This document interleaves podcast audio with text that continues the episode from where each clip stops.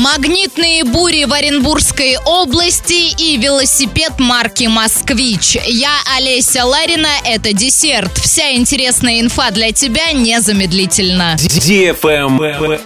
News. Магнитные бури и высокое атмосферное давление ожидаются в Оренбургской области в начале мая. С 1 по 11 мая на Землю обрушатся магнитные бури. Возмущение геомагнитного поля ожидаются с 1 по 4, 7 мая, 11 и 12, а затем с 23 по 29 мая. Сила бурь будет равна 4 баллам. Также с 1 по 5 мая в Оренбургской области возможно повышение атмосферного давления до 750-760 миллиметров ртутного столба. Считается, что и магнитные бури, и перепады давления могут вызывать неприятные симптомы у некоторых людей. При этом с точки зрения доказательной медицины на данный момент абсолютно нет убедительных доказательств наличия связи между самочувствием и данными явлениями.